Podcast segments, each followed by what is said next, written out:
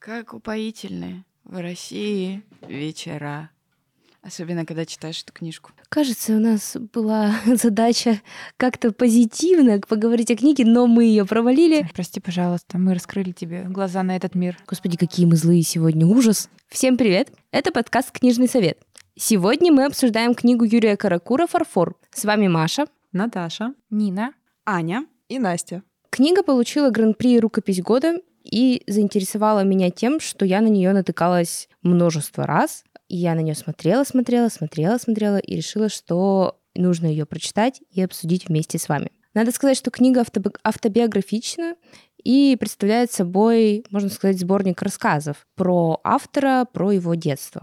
Итак, первый вопрос. Как бы вы озаглавили книгу? И подходит ли вообще ей название «Фарфор»? Я бы назвала книгу «Я очень а, долго и много рефлексирую по поводу своего детства». Но мне кажется, что название «Фарфор» подходит в целом для этой книги. И понятно, что тут все задаются вопросом, почему фарфор.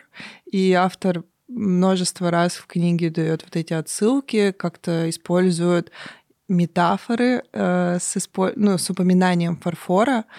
Но очевидно, что фарфор как э, символ чего-то хрупкого, чего-то из детства. У нас у всех были фарфоровые сервизы, и вот этот вот звук э, фарфоровых кружек отсылает нас к детству, вот как раз к бабушкам, к, этим, к этой атмосфере. Поэтому я думаю, что название «Фарфор» хорошо подходит этой книге.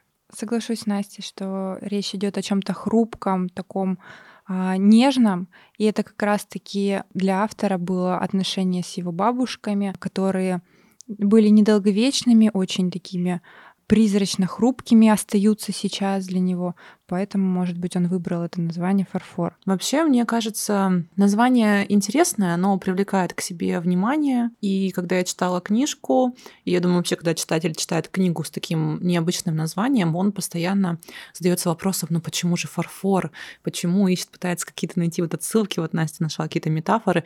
Я припоминаю парочку, но прям вот много, я, честно говоря, их не помню для себя я объяснила, что книга называется «Фарфор». Мне почему-то вот представилась какая-то такая старая фарфоровая чашечка, которая стоит а, в сервизе у бабушки, про которую ты, в принципе, не вспоминаешь. И вот иногда ты приходишь, ее достаешь, и она вызывает какие-то у тебя воспоминания. И здесь также воспоминания автора про детство, что ты это что-то такое, что было давно, что далеко, может быть, уже убрано, и ты эти воспоминания достаешь и начинаешь вот все это разглядывать и вспоминать. А, как-то так. А, очень часто в рецензиях, которые я немножко посмотрела, я видела, что многие предлагают все-таки называть эту книгу не фарфор, а фаянс по этому поводу мнения? Все-таки это фарфор, то есть что такое ценное, дорогое, хрупкое? Или все-таки больше подошло название фаянс для этой книжки? Ну, я, кстати, как ответственный читатель, сделала пару закладок, где я встречала слово фарфор. И хотите, я вам приведу цитату. Правда, после дяди Юры в ее походке появилось что-то фарфоровое, хрупкое, как будто чашка ненадежно стоит на блюдце. В другом месте тут тоже пишут про... Внутри у нее вздрогнул блюдцами фарфор, так бывает, когда подпрыгнешь у серванта, или это, если это двинуть, накрытый уже стол от дивана. Ну, и таких отсылок на самом деле много, и я не стала закладывать все. Не знаю, мне кажется, что книга, хоть мне и не очень понравилась, она все равно пытается вот вызвать это тепло, вот эти воспоминания. И фарфор, я буду защищать название фарфор, пусть э, остается таким подходящим э, настроению этой книги. Я, кстати, согласна с Настей. Я тоже делала э, везде пометочки, где упоминается слово фарфор, потому что мне было очень интересно, как в итоге автор приведет к этому названию. И я тоже обратила внимание, что фарфор используется в качестве не, не в качестве своего прямого а, значения, которое мы обычно используем, а вот в качестве синонима чему-то очень хрупкому такому, трогательному, возможно. Поэтому да, мне кажется, что в этом плане фарфор очень хорошо подходит для книжки, особенно что здесь говорится о жизни уже таких э, взрослых женщин, девочек, как они друг друга называют, вот, которые все такие хрупкие. Поэтому, мне кажется, прекрасное название «Фарфор». Но я отстаиваю все таки еще название, что я очень долго и много рефлексирую по поводу своего детства. Тоже хорошо. У меня, честно говоря, противоречивые чувства по поводу названия, потому что, с одной стороны, фарфор какое-то очень емкое и яркое слово, и у меня были какие-то завышенные ожидания, хотя я не очень понимала, чего же я такого жду.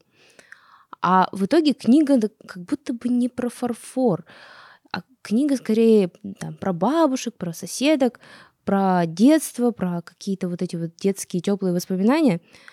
Но когда я начала думать о том, как же бы я тогда называла книгу, я пришла к тому, что там бабушка или там о бабушках, о соседках вообще не звучит. А фарфор звучит классно. Хотя, наверное, хрусталь более хрупок, чем фарфор, в моем представлении, но это уже какие-то такие у меня пошли умозрительные заключения. Ну, знаешь, хру... сейчас про хрусталь. Это как раз посуда, которую нельзя никогда доставать, потому что она вот на тот самый день э, самый знаменательный в твоей жизни. А фарфор это что-то вот повседневное наоборот. Ну, может быть. Но я с Машей согласна. Меня тоже было ощущение, что было выбрано такое а, красивое броское слово, которое а, обращает внимание читателя, когда он ходит по книжному и выбирает себе книгу.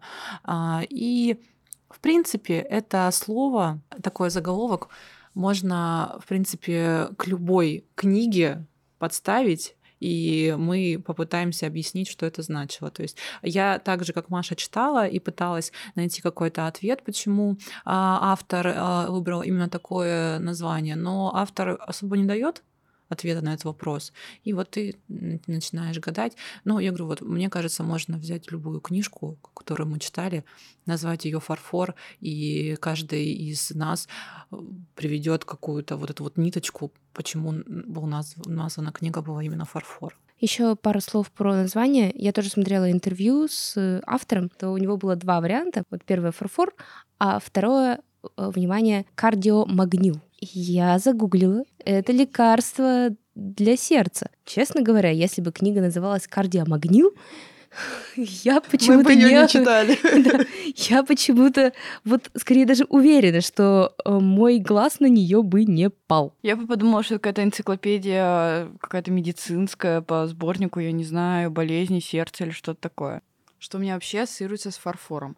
У меня не ассоциируется никакой там а, мой знакомый, хипстер и даже мама. Фарфор это что-то вот, да, бабушка, что вот достается из фарфоровых кружечек, что-то пьется. А я пью из кружек из Икеи, да, как и все, наверное, здесь. Я думаю, что мы пришли к трем выводам, что бабушки — это фарфор, что фарфор — это хрупко, и что фарфор — это очень презентабельно на полочке в книжном магазине. Значит, время переходить к следующему вопросу. Охарактеризуйте настроение книги. Эм, что вы чувствовали, пока читали? Мы, когда читали «Маленькую жизнь», я говорила, что если нужно будет описать книгу одним словом, я скажу, что это книга провокация. Вот если нужно эту книгу описать одним словом, я скажу, что это книга печаль и депрессия. Получилось Поэтому, два слова. Ну, печаль или депрессия, там уже в зависимости от того, а, насколько глубока грусть, которую а, она вызывает. А, потому что настроение книги, мне кажется, весьма такое печальное. И не знаю, как у вас, у меня было ощущение, что все в этой книге несчастны. А я бы описала ее как книга ностальгия, потому что а, я тоже заметила вот эту всю а, серость а, этой книжки, но знаете, мне наоборот показалось, что автор, несмотря на то, что это тяжелые времена, которые он понимает только сейчас, переосмысливая свое детство, он был в это время вот достаточно счастлив. Они смеялись а, с бабушкой над словом жопа. Они там, я не знаю, ходили выбивать этот ковер в сад, смеялись над а, двоюродной сестрой бабушки и прочее. И вот это вот, несмотря на то, что он понимает, насколько тогда все было тяжело, но для него это было, несмотря на это все, это было счастливо счастливое время, и сейчас он по нему поводу него вот так ностальгирует, по поводу вот этих вот, знаете, там а, маленьких квартир, а, без ремонта и прочее. И вот эта вот нужда, когда они едут, знаете, за этой американской посылкой. Он же не описывает это, знаете, как какое-то вот ужас какой, денег нету, продуктов нету, пенсия маленькая. Нет, он написывает, о, мы с бабушкой поехали куда-то, приключения, троллейбус, что-то там, классно, мы потом пошли, бабушка чуть не упала, мы забрали, там гречка, ахаха, мы еще смеялись долго. И чайник поставили в конце. Вот, поэтому, наверное, это больше ностальгия. И, кстати, вот очень много, что он описывал, я не знаю, ровесники мы или э, с ним или нет, не ровесники, да, видимо? Нет, мы не ровесники, мы помладше. Просто то, что он описывал, я прям очень многое вспоминала вот эти, знаете, колорадских жуков. Ни у кого не было в детстве этого. Были, Нет, были. чувство ностальгии книга вызывает бесспорно. Просто вот у меня было такое ощущение, что несмотря на какие-то даже вот положительные, казалось бы, вещи, вот у меня не вызывала книга улыбку. А, я ни разу не рассмеялась. То есть вот даже какие-то такие вот какие-то, может быть, там шутки, которые он приводит, они меня вообще не трогали. Но меня и какие-то печальные события тоже не трогали. И несмотря на то, что я безумно эмоциональный человек, я слезы вообще не проронила. То есть просто какая-то однотонная серость с печалью. Вот так. Не знаю, делали в писательском искусстве автора или в чем. А, но мы уже читали книгу о пожилых людях. Это наша самая кни- первая книга подкаста «Вторая жизнь Увы». И вот там меня сердечко щемило часто. Несмотря на то, что его история не особо близка, да, ну, допустим, то, что мне не оставалось там каких-то пожилых родственников, которые были одни. Но как-то история трогала. А в фарфоре а, я вижу свое детство, отсылки к каким-то ситуациям, которые происходили у меня с моей бабушкой. И с бабушкой, к которой мы приезжали там в гости э, раз в год на две недели, абсолютно вот аналогично ты проводишь параллель. Но сердечко вот правда не щемит. Я соглашусь с Наташей, что ну такая считаю, ну да, у меня так же было, но чувство какого-то, даже грусть, она у меня не вызывала. И я не знаю, в чем дело.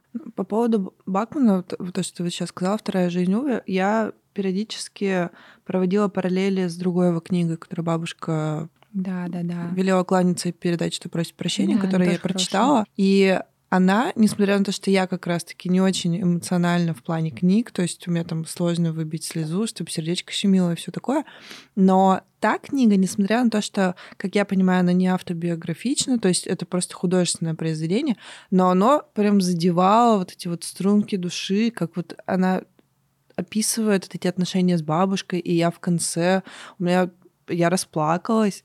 А здесь, да, я согласна, что эта книга, ну, она ближе, потому что она всем понятна, у нас у всех это было, но ты просто это читаешь и читаешь, и такой, так, ну, еще одна история. А что было в первой истории, я уже не помню. Знаете, я, наверное, хотела бы здесь ставить ремарку, продолжение э, своей идеи, что мне кажется, вот э, если мы вернемся к нашему первому выпуску про Увы, там автор как будто бы хотел показать вот это одиночество. И, может быть, поэтому мы так обращали на это внимание, потому что он это подсвечивал. Здесь же э, это идет каким-то таким фоном, потому что, как мне кажется, все-таки главная идея и вот эта вот главная нить, которая проходит через всю книгу, это детство главного героя. Все то, что параллельно, там бабушки, одиночество, разруха, там бедность, это все вот фоном. Это просто заставка для главной истории героя, о его детстве и о том, как было радостно. Наверное, если бы больше было историй про то, как она там, я не знаю, когда он уезжал, что с ним было, да, как она переживала сильно, реально ее внутренние переживания по поводу того, как уходят ее близкие. Потому что вы даже обратите внимание, сколько там смертей в книге, но они проходят настолько быстро, таким фоном. Там вот только а, похороны описаны одной женщины, были описаны красочно, и то потому, что он на них был, и это для него было как бы ну, такое событие, одно из первых, и поэтому так красочно его описывают. Но опять же, там совсем нет эмоций.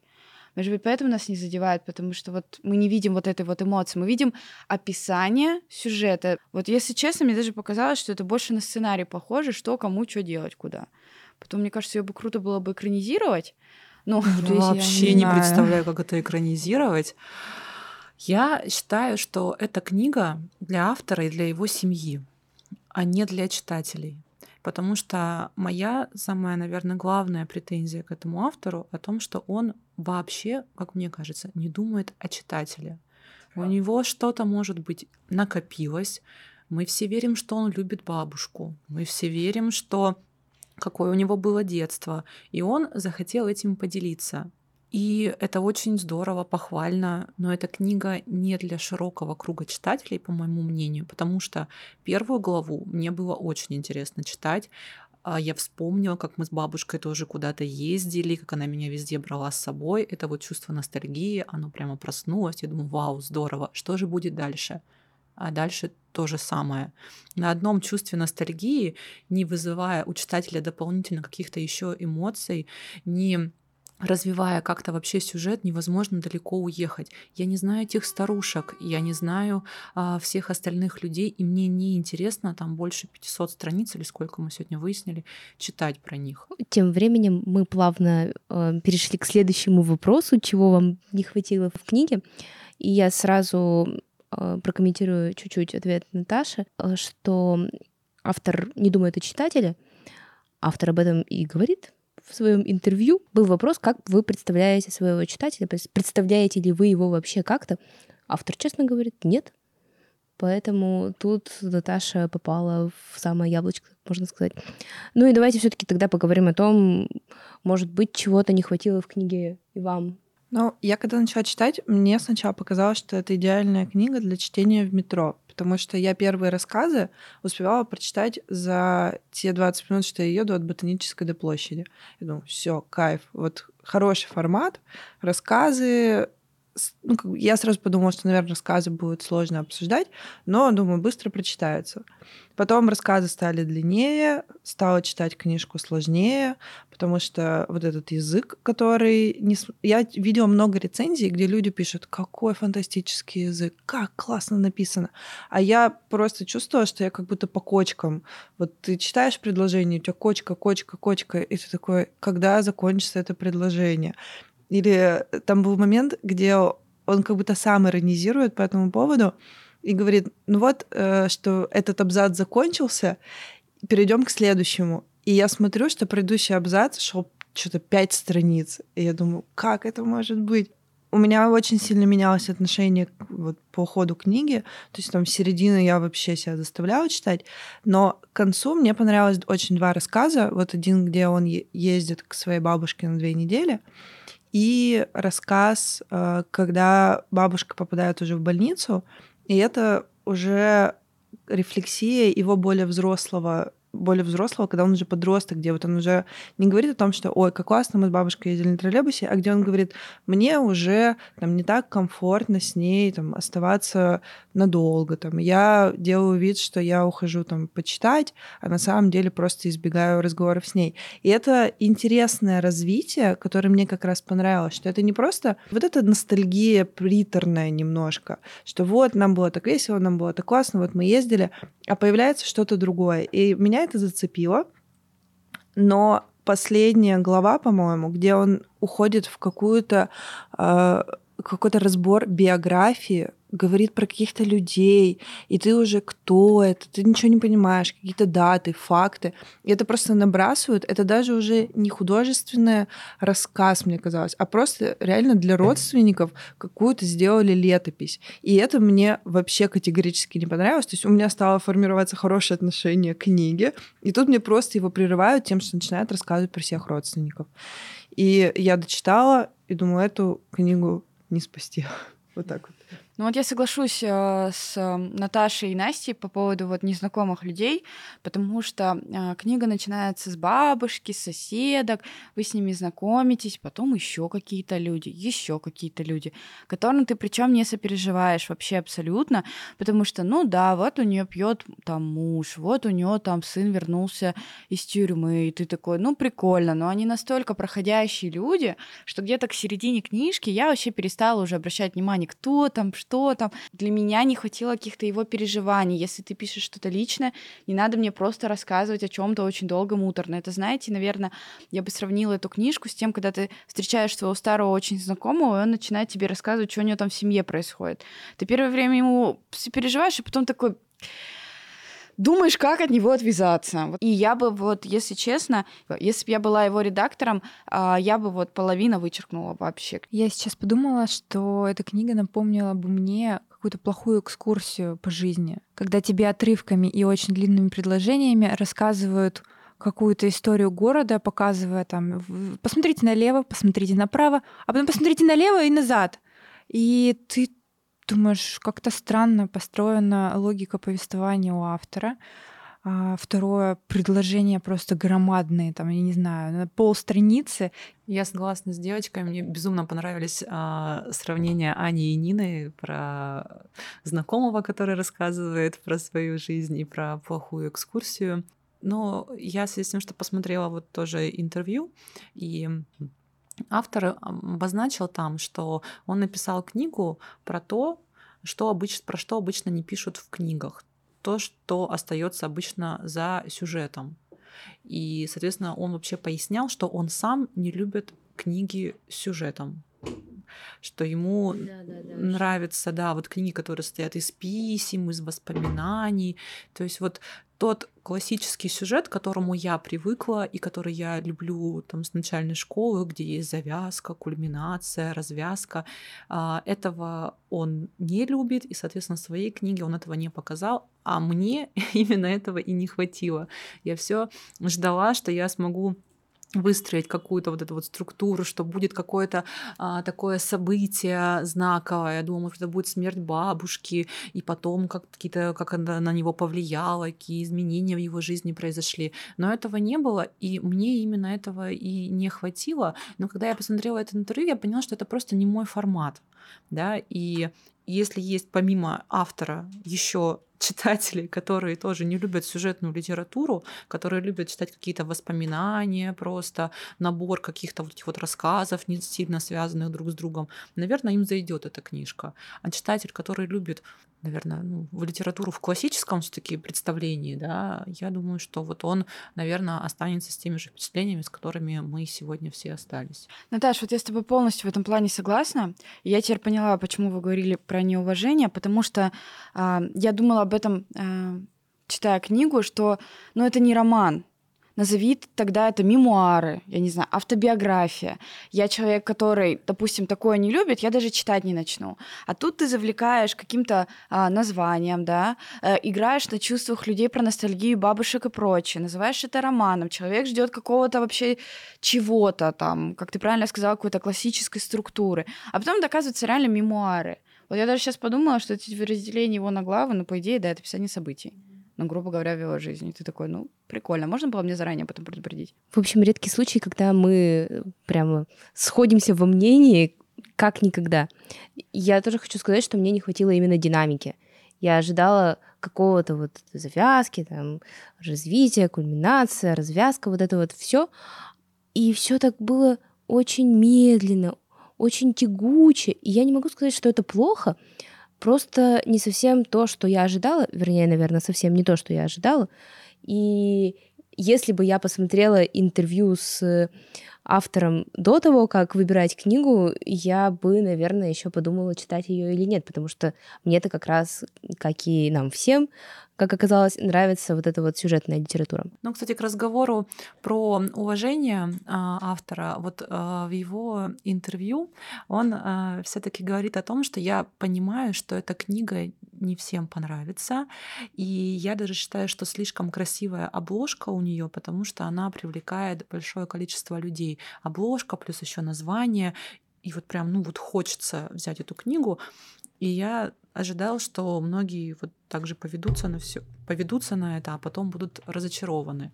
И вот Здесь я думаю, блин, ты прям как в воду глядел. Но с другой стороны, у этой книги есть второй тираж, да, то есть, эм, возможно, все-таки кто-то ее порекомендовал, и люди ее из-за этого купили. И судя даже по рецензиям, кому-то эта книга правда нравится. В одной рецензии было написано это лучшее, что я читала за этот год. Мне безумно хотелось бы узнать, что еще человек читал за этот год, если эта книга, ну, лучшая. А, вот, поэтому мы все-таки, да, сегодня много сказали там категоричных вещей, но вопрос все-таки в том, что вот вам нравится, да. Ну, это очень удобно сказать. Ну, наверное, эта книжка понравится не всем. Ну, тоже Особенно согласна, после того, как да. ты выпустил эту книжку и получил на нее какой-то отклик у читателя. После нашей бесконечной критики все-таки давайте обсудим, что вам понравилось. Я надеюсь, что хоть что-нибудь в этой книге вам понравилось, и хотя бы чуть-чуть вы получите удовольствие от чтения. Наверное, мне понравился образ бабушки, который создал автора. Автор, а, он создал его таким настоящим. То есть, несмотря на то, что он бабушку любит, он ее описывает вот без прикрас, и создается не такая какая-то идеальная женщина, а создается такая реальная бабушка, которую, в принципе, которая, наверное, у всех из нас есть. И это мне понравилось, да, вот эта яркость образа. Это здорово получилось. Да многие образы прописаны достаточно детально и вполне узнаваемы для меня. Он описывает несколько персонажей, и в целом ты можешь даже, наверное, в своей голове как-то представить, там, не знаю, хромающую бабушку а, или соседку Капу, которая там работает в церкви. Ну, то есть какие-то такие моменты, они прописаны достаточно детально. В этом, наверное, автор сможет э, и смог добиться у читателя неравнодушия к книге. Мне понравилось, что эта книжка, она напоминает тебе о твоих близких. Иногда она дает тебе возможность вспомнить каких-то твоих э, историй с детства, сравнить, возможно. А, Возможно, тебе это напомнит о том, что нужно позвонить своим близким, о том, что это все очень конечно, все твои связи, что когда-то эти все люди уйдут из твоей жизни, что они болеют, что они хрупкие, что это фарфор, что иногда нужно а, стараться проводить с ними чуть больше времени.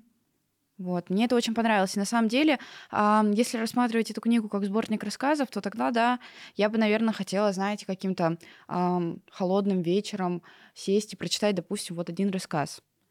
А, как уже Настя сказала, да, там, или если ты куда-то едешь, и у тебя есть вот эти там 30-40 минут, которые ты можешь потратить, ты там раз прочитал, там, одну главу или две. Но читать это вот таким...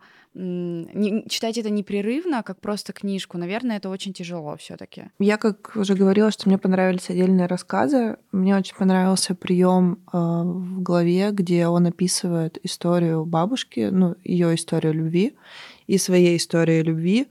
Я сначала не понимала, что происходит, потом я разобралась, что это две разных э, линии, и этот сюжет мне понравился. И, ну, как я говорила, что мне понравилось развитие их отношений с бабушкой, что он все-таки подрос, что бабушка не становилась моложе, что у нее там какие-то проблемы со здоровьем. То есть вот эта реальность, как говорила Наташа, она действительно очень хорошо передана, и ты веришь в эту историю. Это, я думаю, плюс книги. А я хочу сказать, что мне все-таки понравился язык. С длинными предложениями, с авторским приемом, когда он там что-то пишет в скобках. Я помню, что Наташа мне говорила, что это какой-то кошмар, но я иногда сама так пишу, и, может быть, поэтому мне это показалось как прямо так вот. Но все-таки я отношусь к тому лагерю читателей, которые остались, э, ну, может быть, даже если не в восторге, но под впечатлением именно от языка автора. Но, кажется, сейчас в меня полетят тухлые помидоры или яйца. Что Можно что я здесь? скажу про язык? Это просто кошмар. А, Настя уже говорила, что ты как будто скачешь по каким-то кочкам. А, Это раз. Во-вторых, я не знаю, где автор увидел такой прием, а, что в художественной литературе постоянно можно употреблять скобки. Это просто прерывает мысль, ты не понимаешь, к чему это относится, как это вообще читать. Для меня скобки это просто самый ужасный прием этой книги. Еще очень часто я мне казалось, что как будто предложения не окончены. Я возвращалась к началу и пыталась понять, о чем это идет речь. А, То есть у него видно, что он владеет языком, он у него богатый, разнообразный, но то, как это в итоге вышло, меня вообще не впечатлило, а, мне абсолютно не понравилось. Я рискну еще раз э, и перейду к нашему традиционному вопросу. Будете ли вы советовать эту книгу? И если да, то кому? Я скажу честно. Все-таки я считаю, что у нас честный подкаст, и все предыдущие подкасты я всегда говорила, что я советую книгу, но эту книгу я честно не посоветую. а, потому что среди моих знакомых я не знаю людей, которым нравится читать вот именно такие бессюжетные воспоминания, а, которые при этом все равно обозначены как художественная литература. Поэтому я бы, честно, если отмотать время назад, и сама бы ее не прочитала. И мне на данный момент сложно представить, кому я могу ее посоветовать. Ну, если бы все-таки на обложке как-то автор обозначил, что это мемуары, это бы спасло для многих а, от а, необдуманной покупки.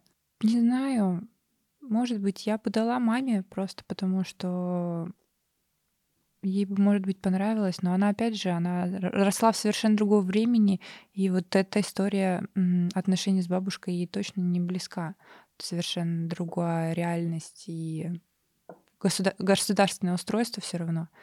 Не знаю, тоже затрудняюсь ответить. Если честно, не знаю. Возможно, я бы посоветовала тому, кто любит, знаете, вот такие вот долгие рассказы, долгие книги. Наверное, да, но пока что из своих знакомых я не знаю такого человека. Наверное, у этой книги есть свой читатель. Я думаю, что у каждой книги есть свой читатель. Но среди моих знакомых такого читателя нет. Я подумала, что, наверное, я бы могла дать ее почитать маме, но меня смущает ограничение 18+. Я думаю, что, возможно, из-за этого ей бы не очень зашла эта книга, но как чтиво на вечер, когда ты никуда не торопишься, и да, вот ты, если любишь долгие длинные описания и долгие рассказы, поэтому, возможно, рекомендую маме, но это не точно. Мне кажется, что эта книга подойдет более старшим э, читателям, где-то, наверное, 40 плюс. Я тоже хочу ее дать почитать маме и потом послушать ее впечатления и отзывы но вот пока я думаю, что ее можно было бы посоветовать кому-то постарше. Ну вот ровесникам автора, мы все-таки чуть помладше, мне кажется, вот может быть, э, несмотря на то, что мы помладше, нас и то трогает какие-то моменты, а может быть, да, вот 35 где-то там плюс-минус, э, вот для этого возраста они прям полностью погрузятся в эту атмосферу, их захватят эти воспоминания, и им даже будет не до сюжета. В общем, по результатам нашего обсуждения, книга, к сожалению, проигрывает всем тем, которые мы читали и обсуждали до этого. Уважаемые слушатели, если вы все таки решите прочитать «Фарфор» и вам он понравится, обязательно пишите нам и рассказывайте, чем он вас зацепил. И на десерт буквально парочка фактов все-таки об авторе, хотя нам известно о нем очень мало. Автор — учитель русского и литературы, и он писал эту книгу аж 7 лет. На меня это произвело большое впечатление. Возможно, поэтому она идет так медленно, так тягуче, так неторопливо. Всем спасибо, всем пока. Пока. Пока-пока. Пока-пока.